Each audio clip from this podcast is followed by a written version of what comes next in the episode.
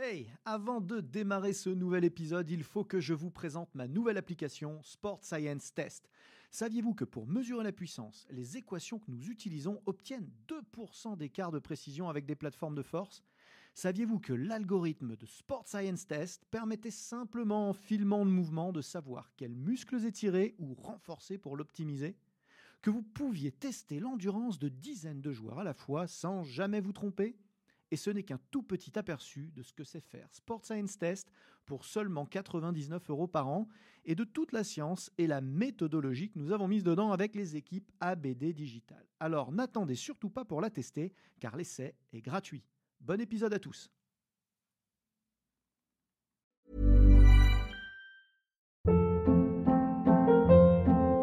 Hold up. What was that? Boring. No flavor. That was as bad as those leftovers you ate all week. Kiki Palmer here, and it's time to say hello to something fresh and guilt-free. Hello Fresh. Jazz up dinner with pecan-crusted chicken or garlic butter shrimp scampi. Now that's music to my mouth. Hello Fresh. Let's get this dinner party started. Discover all the delicious possibilities at hellofresh.com.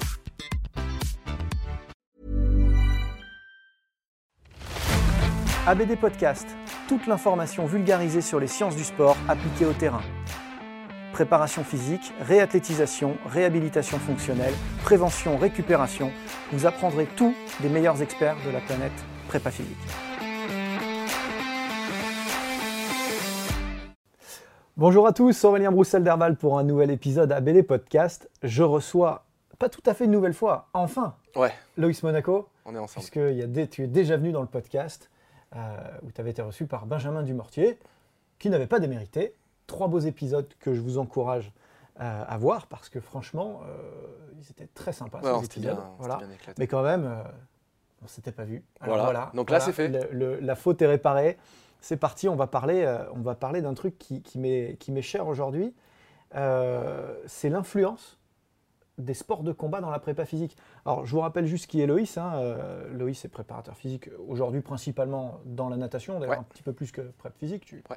tu coordonnes une cellule d'accompagnement de la perf en fait. hein. Pour le club de Nice Natation. Voilà, donc préparation physique et cellule de, de performance, euh, avec pour projet ben, de coordonner le médical, le, le sportif, puis essayer de proposer des, des projets un petit peu innovants dans l'avenir. Mais néanmoins, Loïs vient quand même plutôt des sports de combat. On partage pas mal de choses. hein. Il- comme moi, il pratique le, le jiu-jitsu brésilien, euh, fait aussi un petit peu de pied-point, Ouais. euh, assez branché sur, euh, sur, sur, tout ce qui est, euh, sur tout ce qui est sport de combat. Tu, tu connais bien, tu es, aussi, t'es aussi très impliqué dans le mouvement Strong First, qui quand même a un héritage aussi. Grosse racine martiale grosse aussi, racine martiale et, et dans l'historique, on pourra en parler deux minutes, et, et dans la pratique. On retrouve tout un tas de codes. Et au final, euh, je trouve ça important de, prendre ce temps de discuter de ça parce que euh, assez régulièrement, vous m'entendez parler sur cette antenne ou ailleurs de l'influence athlétique, notamment en, France, hein, de l'athlétisme pur, sur la prépa physique, qui a dans un premier temps énormément structuré euh, notre, métier, notre corporation. D'abord parce qu'ils maîtrisaient bien les filières énergétiques, ce sur quoi tout le monde était assez boiteux à l'époque, hein, dans les années 80-90. Ensuite, parce que les premiers à avoir eu besoin, bah, c'est plutôt les sports co, donc euh, dont la locomotion principale est la course. Euh, et puis enfin, parce que euh, bah, il y avait la culture EPS qui, à cette époque-là, influençait pas mal le- le- le- les contenus de prépa physique. Et donc, eux, ils étaient souvent issus de l'athlétisme, ou en tout cas très influencés par ça. Dans les pays anglo-saxons, c'est plutôt l'haltérophilie qui a pris le lead sur, le, sur la prépa physique. Mais quand même, euh, quand on regarde bien, en tâche de fond, euh, les sports de combat ont toujours été euh, très influents euh, en France et ailleurs sur différentes thématiques. Et du coup, c'est important de le rappeler et de- de- de- d'échanger là-dessus parce Ouais. que nous, on, le vit. Je, je lance le sujet direct sur, sur la mobilité, par exemple. Énorme, énorme module dont les sports co entendent parler depuis euh, 10 ans, peut-être un peu moins même pour, pour, pour certains euh, corps de, corps de métier ou certaines disciplines. Euh, moi, j'ai mis du temps au départ euh, à comprendre ce qu'il voulait dire par mobilité, parce que moi, c'était un des, un des axes, euh, un des axes fondamentaux de nos disciplines. hein. Euh, je Bah, quand t'es gamin, t'arrives. euh, Moi, je me rappelle, j'ai commencé par le judo. Tu t'entraînes, t'as un échauffement bien costaud, et puis parfois, tu prends 45 minutes d'étirement. Que ce soit avant ou après, On ne se posait pas trop la question. euh, Il n'y avait pas autant de science autour de, de ça à l'époque. Mais du coup, ouais, sur la mobilité, bah, tu t'étires. Euh, si on reste un petit peu sur le judo, tu as de la recherche de solutions euh, qui t'obligent à aller chercher des positions, des angles, des mouvements. Donc c'était partie intégrante euh, bah, de la pratique. Puis dans le pied-point, on n'en parle même pas. quoi. Mm. Il y a un peu l'idéal du coup de pied à la tête, euh, placé, le coup de pied retourné. euh. Avec ces notions de force, de souplesse et de contrôle moteur, puisque discipline éminemment technique, Ouais. d'une part. Euh, D'autre part, ben, euh, il ne s'agit pas juste de frapper haut et frapper juste, il faut aussi frapper fort. frapper fort. Donc du coup, effectivement, cette souplesse est toujours en interaction avec des paramètres de puissance. Et du coup, euh, ben, il est logique que tout le répertoire gestuel soit venu alimenter euh, celui de la mobilité. Si vous lisez l'art du mouvement, vous allez sentir la griffe de la capoeira, de l'aïkido, du jiu-jitsu brésilien, évidemment, du judo aussi. Euh, tout ça, pour moi, c'est dans mon ADN. C'est logique que ça ressorte à un moment donné. Et j'ai mis du temps à comprendre qu'en fait, les gens euh, que j'avais en face de moi sur ces thématiques-là étaient, étaient euh, non pas 20 ans en retard, puisque c'est- plusieurs strates, Mhm. mais en tout cas sur cette thématique-là, ils n'avaient pas le, le- le- le même niveau d'éveil que nous, on pouvait avoir dans les, dans les arts martiaux, parce que c'est fondamental. Et en plus, vraiment, quand tu bon, quand as, l'apprentissage des arts martiaux quand tu es gamin, donc tu as une logique euh, déjà d'entraînement aussi un peu gymnique. Tu as eu travail à poids de corps. C'est pas rare de faire des pompes inversées. Euh, on en a parlé des étirements. Tu as toutes les filières énergétiques qui sont engagées. Puis dès que tu commences à t'entraîner quand tu es un petit peu adulte, tu as le travail de musculation. Et c'est vraiment pareil, rien que la pratique, euh, l'isométrie, la force max, la force endurance, la puissance, comme tu dis, c'est ancré dans l'ADN des arts martiaux. C'est quelque chose qui accompagne en permanence la pratique. Et donc, c'est assez logique que beaucoup de pratiquants d'arts martiaux, sachant qu'ils ont pratiqué la course à pied régulièrement, ils ont un petit peu nagé, Ouais, parce qu'il faut faire le poids en plus. il faut faire le poids, tu as la partie perte de poids. Un, un autre aspect important, en sport de combat, on est confronté directement à une opposition euh, assez forte, euh, d'homme à homme, très directe. Donc il y a une c'est une gestion du stress qui est hyper euh, importante. Donc on est habitué aussi à rencontrer des gens qui doivent gérer du stress. Et donc ça donne une forme de, bah, de, panel qu'on a et qui fait que ben, très naturellement, on se tourne vers la préparation physique euh, après. Et donc ça va dans le sens. Parce que les meilleurs coachs sont ceux qui n'arrêtent jamais de se former, parce que vous n'avez jamais assez de temps pour vous et pour votre passion, parce que rester au top de nos métiers en constante mutation est un game changer pour vous démarquer de la concurrence, eh j'ai développé une série de formations en ligne qui vont vous permettre rapidement et à moindre coût temporel comme financier de rester à la pointe des connaissances théoriques et scientifiques, à la mode des techniques et exercices de terrain. Depuis le sport santé, en passant par le coaching loisir jusqu'à la très haute performance, deux univers vous attendent. Un univers théorique et de méthodologie que j'aborde dans mes webinaires, thématique par thématique, et puis un univers pratique de terrain que j'aborde dans mes workshops. Tout cela sans bouger de chez vous et à votre rythme, puisque vous pourrez voir et revoir à volonté les contenus dans votre espace de formation. Pour agrémenter votre expérience, du contenu téléchargeable inédit et des quiz pour confronter vos nouvelles connaissances. Alors n'attendez plus et choisissez la thématique qui vous fait vibrer. Que vous soyez coach, kiné ou entraîneur, il y a forcément un sujet qui vous attend sur votre espace de formation. Je suis Aurélien Broussal-Derval, je suis préparateur physique, conseiller en sciences du sport et formateur depuis de nombreuses années et je mets tout en œuvre pour vous accompagner dans votre mise à jour de compétences. Je, finis sur la mobilité. Euh, c'est vrai que l'influence, elle est, elle est forte, elle, est, elle, remonte euh, assez loin. Euh, On parlait, on parlait l'autre jour de l'hébertisme dans cet même euh, épisode. Euh, évidemment, euh, ça vient, euh, ça vient, du, ça vient d'un art militaire finalement. hein. Ouais. Euh, Il y a une influence euh, Ah, Georges militaire. Donc, l'air de rien, ne serait-ce que culturellement et philosophiquement, euh, c'est c'est assez, assez lié. Et du coup, il est assez logique que l'héritage sur, sur les différents paramètres soit fort, y compris sur, un- à, à plus forte raison sur la mobilité. Je me rappelle encore de mon père qui avait inventé le concept de SMS dans les années euh, Ouais. 90, au début Ouais, du ouais. jiu-jitsu brésilien. Euh, euh, c'est voilà, Christian Derval qui a inventé ça. Sécurité. mobilité, sécurité. Et du coup, là, on, on a quand même l'essence même de ce qu'est la mobilité pour moi, c'est-à-dire une qualité d'appui, une qualité de transmission de force, un contrôle moteur et puis euh, du mouvement. Et c'est vrai que c'est c'est presque des principes fondamentaux qu'on pourrait euh, appliquer euh, directement à la préparation physique. Ah ouais. Mais je, re- je rebondis sur ça. euh, ceux qui ont déjà regardé euh, combattre Shohei Ono en judo, tu vois que c'est un gars qui est capable de créer de l'appui. Il est quasiment déséquilibré. Et puis sur un bout d'orteil, il crée de l'appui. Il a une capacité de rotation thoracique et d'appliquer de la force dans son amplitude et sa rotation avec du technico-tactique. Et il est intouchable. Mhm. Et ça, tu le vois, quoi. C'est Ah ouais, flagrant, c'est- vraiment des, des- je pense, des, des leviers de performance qui sont utilisables pour toutes les disciplines, c'est une évidence. Euh, D'ailleurs, sur la philosophie, je recevais Fred Aubert hein, il y a quelques temps dans, cette, dans, cette, dans cette antenne qui nous expliquait pourquoi il militait pour le terme euh, euh, préparateur athlétique et pas préparateur physique. Alors, euh, on peut en débattre pendant des heures et des heures. euh, Ce serait un peu réinventer euh, le métier. Aujourd'hui, un préparateur physique, c'est un préparateur physique, on va pas en discuter sans 7 ans. Mais au début, je pensais que c'était justement l'héritage athlétique qui Mhm. influençait son choix. Et pas du tout. Il m'a expliqué que, en fait, étymologiquement, ça venait du combat. D'accord Et que euh, athlétisme vient euh, étymologiquement du combat. Et que donc, préparateur athlétique, pour lui, représentait plus la démarche psychologique d'engagement dans la performance que préparateur physique. Et en fait, c'était finalement pas tant lié à l'activité d'athlétisme qu'aux activités de combat. C'était assez intéressant Ok, bah c'est bien, ça va relancer le débat. Ça parce que tu as aussi entraîneur physique plutôt que préparateur physique. aussi. Et, hum, et donc, ouais, l'influence euh, philosophique, elle est, elle est juste évidente. Dans euh, les arts martiaux, on le voit, gymnastica naturale. Euh, Qui, a, qui a fait des petits après, hein, parce Bah, que. Ground Force Method, Ground Force ça s'est développé.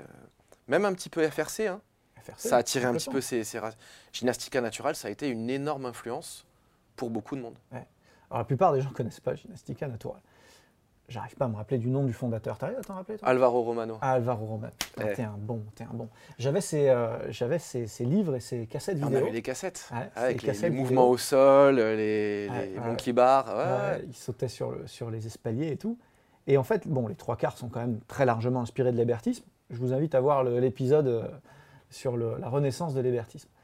Euh, Mais n'empêche que tout ce contenu-là a perfusé immédiatement dans le JJB.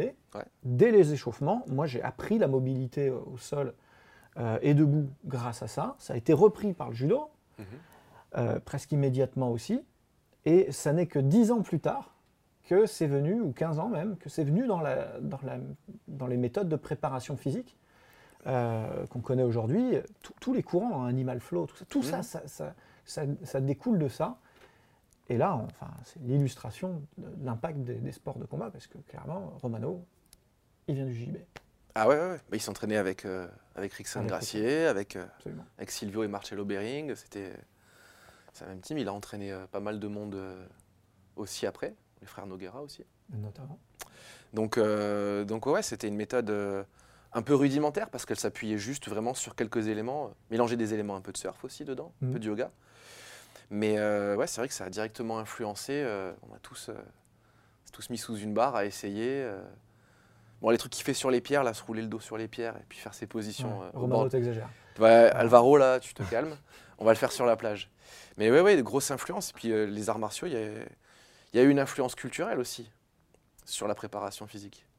Si tu prends un peu les, les films de Rocky, trucs comme ça, qui ont été très, très Ouais. suivis par les gens, qui, qui, qui influent sur l'imaginaire collectif. Et donc après, bah, ça, ça facilite aussi le- l'absorption et les images. Et on se tourne aussi vers les gens qui viennent euh, des arts martiaux pour faire la préparation physique. Ouais. Puis un mec qui a les oreilles en chou, euh, on l'écoute plus. C'est respectable. Ouais, on l'écoute plus. Alors, euh, c'est vrai qu'il y a, il y a- donc, euh, là, je pense qu'on a bien couvert l'influence sur le- la mobilité. Ouais.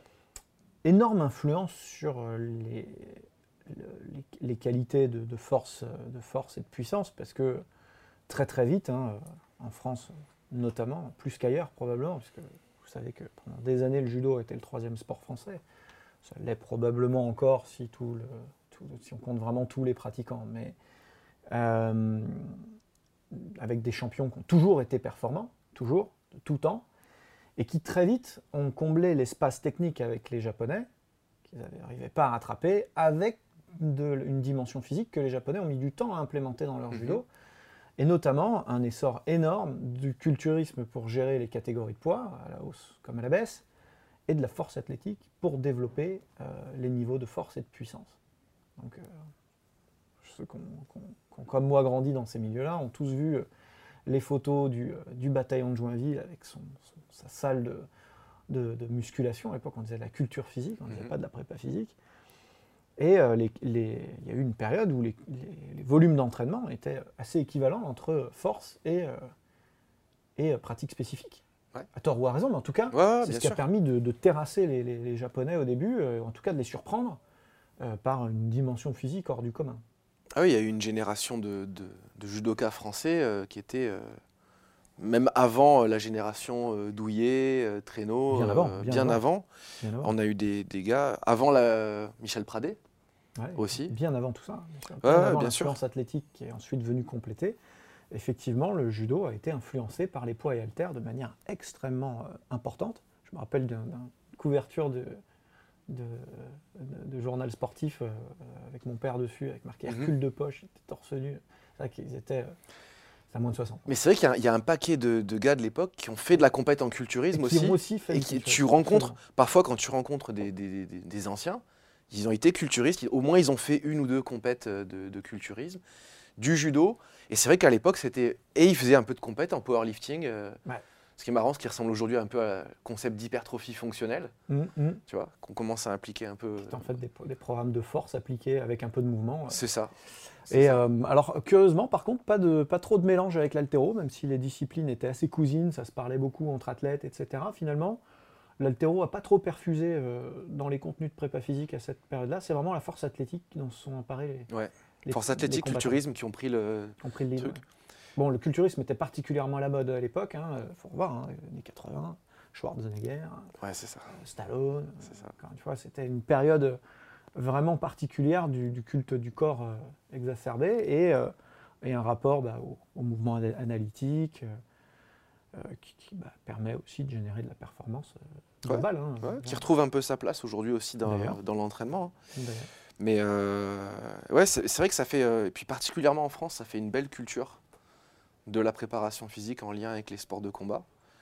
Je pense que c'est encore un des domaines où les, où les, les- les athlètes en sport de combat français restent quand même relativement euh, performants. Dans toutes les disciplines. Quand on croise, euh, Ouais. quand on croise un judoka, euh, voilà, ou même les gars du jiu-jitsu brésilien, je pense dans, dans pas mal de disciplines, les, les Ouais. gars sont, Le savent ce qu'ils font quand même, karaté, la boxe. euh, la boxe Voilà. anglaise, ça, même si on a un petit, petit coup de mou depuis une vingtaine d'années, au jeu, ça reste systématiquement des, des combats durs. pour Ouais, tout ouais, le c'est ça. Voilà, on est, on, est toujours dans le, on est toujours dans le rythme international euh, au niveau sport de combat. On est un, on est un pays de, de- de combattants, c'est une évidence. Ouais. Ouais. Euh, et, euh, et du coup, c'est- vrai qu'on on n'en parle pas assez, je trouve. C'était vraiment l'occasion de, de rappeler ça. un petit point dessus, ouais. Alors, euh, on parle de- de- des paramètres de, force, hein, avec des gens qui ont été très forts, qui ont fait des performances de dingue. hein. Je, je vais vous donner des exemples. Euh, je- mon pote Stéphane Traîneau avait quand même une, une perf, une perf à la presse oblique à 850 kg. Ouais, c'était des perfs. euh, Hein ouais, ouais. Alors, c'était pas des grandes flexions profondes, etc. Mais enfin, ne serait-ce que la sortie Ça- du ça fait le taf, quand même. 850 kg, Ouais. c'est quand même euh, Ouais, étonnant, surtout que les mecs ont quand même des leviers c'est assez grand. quoi. Euh, voilà, euh, le- j'ai vu une vidéo où, euh, où David Douillet faisait, faisait une tonne. Ouais, c'est ça. Ouais, c'est les chiffres qui étaient rapportés Il faut, à l'époque. ouais. faut quand même la pousser, quoi. hein. donc, euh, euh, on a eu des gens très, très, très forts. Euh, et cet héritage-là, ben, euh, fatalement, euh, on, on le ressent encore aujourd'hui, encore aujourd'hui à l'INSEP. catégorie de poids par catégorie de poids, il y a des réflexes de repères sur les grands mouvements de force athlétique. Si en développé couché, tu fais pas euh, 130 kg quand tu es en moins de 81, euh, t'es pas invité. Voilà, c'est tu.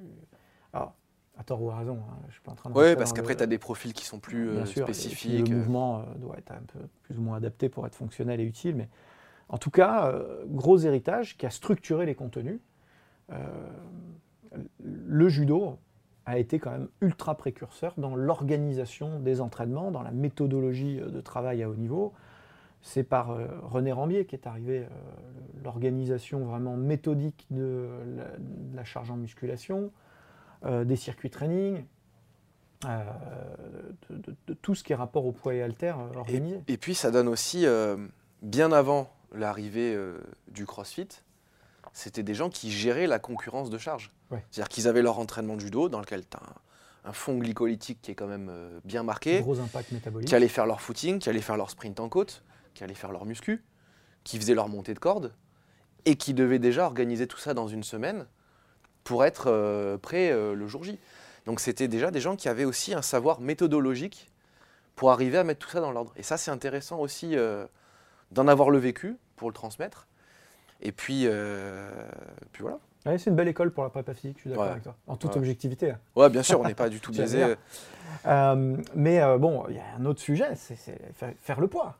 Faire le poids, Ah, ça, encore un Donc, gros ça truc, implique en plus de s'intéresser donc, à la nutrition de manière plus ou moins archaïque. hein. On va être- là, par contre, on va être honnête, on n'a peut-être pas forcément les meilleures leçons à donner, mais il y a quand même cet héritage et cet impact sur le- la gestion du poids, dans, au moins dans le rapport au poids et haltère, déjà, qui est, qui est important.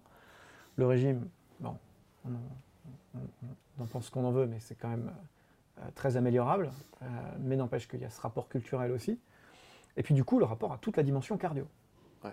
C'est-à-dire qu'on est quand même face à des gens qui sont capables de perdre plus de 10% de leur poids de corps en quelques jours, euh, plusieurs fois dans l'année, euh, tout en délivrant des performances métaboliques hors du commun. Ah ouais, ouais. Parce que là, On répète 5, 6, 7, 8 combats dans la journée, à très haute intensité très haute intensité. ouais.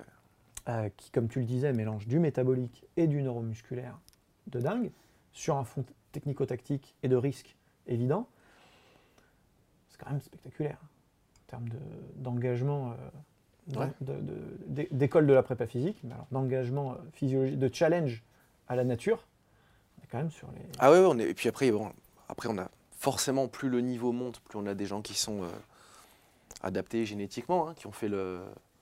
qui ont fait leur trou dans la, dans la masse des gens pour arriver à être à l'aise avec le, le cutting, la perte de poids, qui est un, qui est un gros truc. Mais euh, pareil, ça, c'est des techniques, je trouve, qui s'affinent actuellement aussi. Euh, Fatalement, on commence à avoir, plus en ouais. plus en staff. c'est ça. Que L'influence du MMA aussi, Ouais. sur ça, qui professionnalise un petit peu la logique. euh, Énormément. Bah, D'ailleurs, l'UFC est devenu une marque euh, au niveau, en termes, dans notre métier de préparateur Mhm. physique, dans les conférences américaines que tu suis comme moi, euh, quand les mecs prennent des références vraiment euh, pour, pour, pour- le show, pour, pour la frime, ils prennent toujours la NFL, bien évidemment, ils prennent toujours la NBA, bien sûr, mais le troisième qui arrive souvent, c'est l'UFC. Ah ouais, ouais. En plus, eux, ils ont monté un performance center euh, à Las Vegas qui est hallucinant, Mm. avec du soin, avec bah, pareil pour la perte de poids aussi, ils sont hyper pointus. Et donc, euh, bah, forcément, à un moment, euh, ça attire la recherche, ça attire euh, les scientifiques, ça attire les athlètes, ça leur permet d'avoir Ouais. de la donnée et de progresser. ça attire les autres corps de métier. Ouais. C'est-à-dire que jusque-là, quand, on, quand on était formé en STAPS ou en BPGEPS, les exemples qu'on nous prend en nutrition du sport, c'est tout le temps de l'endurance. Mm. Voilà. ou éventuellement euh, de la prise de masse euh, culturiste. La base, c'est ça, ouais. Et, voilà. et du coup, tu es là, tu dis, ouais, enfin bon, j'en fais quoi moi en- en- Je la fais encore en boxe euh Surtout que ouais, dans, dans les mental water cut, en plus, qui joue un gros rôle dans le Non. et sur la, qui peut jouer un gros rôle sur la santé et qui joue un gros rôle euh, dans la perte de poids, puisqu'après ils peuvent euh, refaire la réserve euh, Oui. et remonter un petit peu. Le régime du crapaud séché. euh, Ah, c'est ça. Ouais. C'est ça. Ouais, ça regonfle. Donc euh, ouais, ouais, c'est- hyper intéressant et puis c'est c'est même quand on donne des formations, je trouve que les, les gens qui viennent des sports de combat ont tendance à, comme ils ont cette pratique large, à mettre des liens rapidement euh, sur tous les éléments parce qu'ils sont moins peut-être euh, spécifiques que les autres. Quand tu es dans un sport plus spécifique, ben, tu connais ton sport, tu connais un tout petit peu de préparation physique que tu as pu faire éventuellement autour. Mais c'est vrai que la perte de poids, si tu n'en as pas vécu une vingtaine euh, dans ta vie, des durs, des faciles, quand tu coaches des gens qui doivent perdre du poids, tu as été à leur place, tu sais qu'il y a des moments où tu as été misérable, euh, pas heureux, euh, dans, Mm. ton, dans ton Mm. sauna, plus dans ton kawaii, Des moments où tu es fragile. tu es fragile métaboliquement. euh. Donc ouais, c'est... Et, et du coup, si on, si on réfléchit un petit peu sur les nouvelles, anciennes méthodes, comme euh, la kettlebell, Ouais. Euh, la masbell, euh, on, on- retrouve aussi là un, un héritage énorme. Alors évidemment, on parlait de Strong First en introduction, euh, héritage revendiqué même hein, des sports de combat. On retrouve d'ailleurs bah, parmi les formateurs français, hein, vous avez peut-être vu euh, Thomas dans cette, dans ce- sur cette antenne, hein, Serboneski. Je vous invite à aller, à aller regarder un petit peu ce qu'on a dit sur Karatéka. donc, Thomas. euh, karatéka, pas n'importe Kyokushinkai en plus. Donc, euh, en plus. ouais, ouais.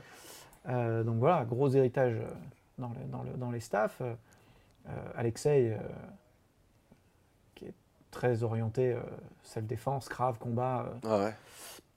aussi. donc, Puis là, maintenant, on a un paquet d'instructeurs, justement, du Krav. euh, On a des ceintures noires de luta libre et de jiu-jitsu brésilien. Donc, bah, Mathieu Delalandre, Mathieu, tu connais super bien. noir, qui a fait beaucoup de compètes en JJB aussi, prof de JJB. Bah oui, Strong First, ça a bien. euh, D'ailleurs, quand tu lis les bouquins de Pavel, les trucs comme ça, tu as, une influence forte euh, du Kyokushinkai et de la, de la mise sous tension. Ce qui était utilisé avant pour. euh, tu regardes les vieilles vidéos des karatékas à Okinawa, où il crée de la force. ils créent de la tension, quoi. ils apprennent à contracter. Et la force, c'est ça, tu as une résistance extérieure. Et le, le skill, la technique de la force, elle s'apprend quand tu vas, toi, être capable de te contracter plus fort que ce que ton cerveau euh, va peut-être anticiper ou prévoir. Et donc, tu apprends à cet ensemble à, à créer de la tension, qu'elle soit isométrique, que ça soit réguler cette tension pour être euh, dynamique ou simplement euh, en contrôle de ce qui se passe dans ton environnement. Et donc, ouais, Strong First a vraiment bien euh, synthétisé ça par rapport à ce qui venait de disciplines euh, martiales, et puis d'outils comme le kettlebell. Mace Bell, très bel outil aussi. Euh, D'ailleurs, il faut, qu'on- faut que je te fasse tester cette nouvelle mass trainer. ouais, Ajustable, ça va te plaire, ça. ajustable. Ça va te plaire. Oh. ouais, ouais. Oh, oh, oh. Ouais, parce que la problématique euh, de tous ces outils-là, c'est qu'à chaque fois qu'on en rajoute un, ben, on rajoute toute la gamme. C'est ça. Ah, donc, et, par- et parfois par paire. Ah. Mon salon, euh, mon salon en sait quelque chose. Voilà, ça. Quand tu commences à avoir des kettles de 48 kilos. euh. C'est euh, cette- Donc Mace Bell euh, ajustable, Masbel, Masbel ajustable, Mass Trainer, on a créé avec euh. Didier Zoya. génial. Et donc pareil, mobilité, force, endurance, tout est mélangé. On se retrouve euh, dans un format extrêmement proche de- des arts martiaux. Et euh, là aussi, gros héritage hein, sur le, que ce soit style Mass, Mass, Masbel ou Mass Trainer, l'héritage de- de- du combat Ouais. est, euh, est- est revendiqué aussi, puisque à la base c'était l'utilisation de la masse pour désinguer les armures des, des- des armées adverses en fait. Ouais, c'est ça. donc, euh, donc clairement, euh, quand on voit le, le percut, euh, le, le percut en, en masse, bah, c'est un, mouvement de frappe en fait. Euh, et toutes les tous les mouvements d'inertie et de prise de vitesse sont, sont liés à la base à, à la manipulation de la masse pour lui faire prendre de la vitesse et frapper. Donc aujourd'hui, on s'en sert comme un outil d'entraînement, mais Ouais, mais chaque, euh, culture euh, martiale a un peu son outil. Ouais. Euh, les mills chez, chez les Indiens, les Turcs, euh, le kettlebell, on le retrouve un petit peu partout sous des formes un peu différentes, que ce soit un peu plus altères, euh, etc. Et, après, ça s'est développé en outil de, de culture physique. Et ensuite, bah, ça devient des outils soit pour le coaching, soit pour la préparation physique. Hyper intéressant. Écoute, euh, on pourrait en parler longtemps, hein, Ouais, franchement. euh, mais euh, voilà, on- je pense qu'on a, on a quand même balayé pas mal de, de champs d'influence des sports de combat sur la préparation physique. Ça remet un petit peu l'église au milieu du village. Voilà. euh, bah, N'hésitez pas à suivre Loïs sur euh, les réseaux. euh, il est très actif, sur, euh, notamment sur Instagram, où il fait des, des vidéos assez, assez intéressantes et bien expliquées pédagogiquement sur les mouvements complexes, mais néanmoins fondamentaux, notamment kettlebell et mobilité. Mhm. C'est quand même ton, ouais. ton cœur de, ton cœur de spécialité, assez logique finalement. Tu reviens quand tu veux. Avec plaisir. Avec Merci plaisir. de nous avoir écoutés. Peut-être que vous nous avez regardé sur YouTube, peut-être que vous nous avez écoutés en streaming sur n'importe laquelle des, euh, des plateformes de streaming, peut-être que vous nous avez regardé sur mon site. En tout, en tout état de cause, je suis chez Transfert, mon partenaire euh, digitalisation, euh, qui vous attend pour des formations complémentaires, notamment la 3PS, désormais incontournable sur la préparation physique, la récupération et la nutrition. Je vous remercie de votre fidélité et je vous dis à très bientôt. C'était ABD Podcast, votre émission 100% préparation physique et sciences du sport. Abonnez-vous, suivez-nous, partagez-nous. Écoutez-nous sur Google Podcast, iTunes, Deezer, Spotify Regardez-nous sur YouTube ou directement sur www.broussal-derval.com.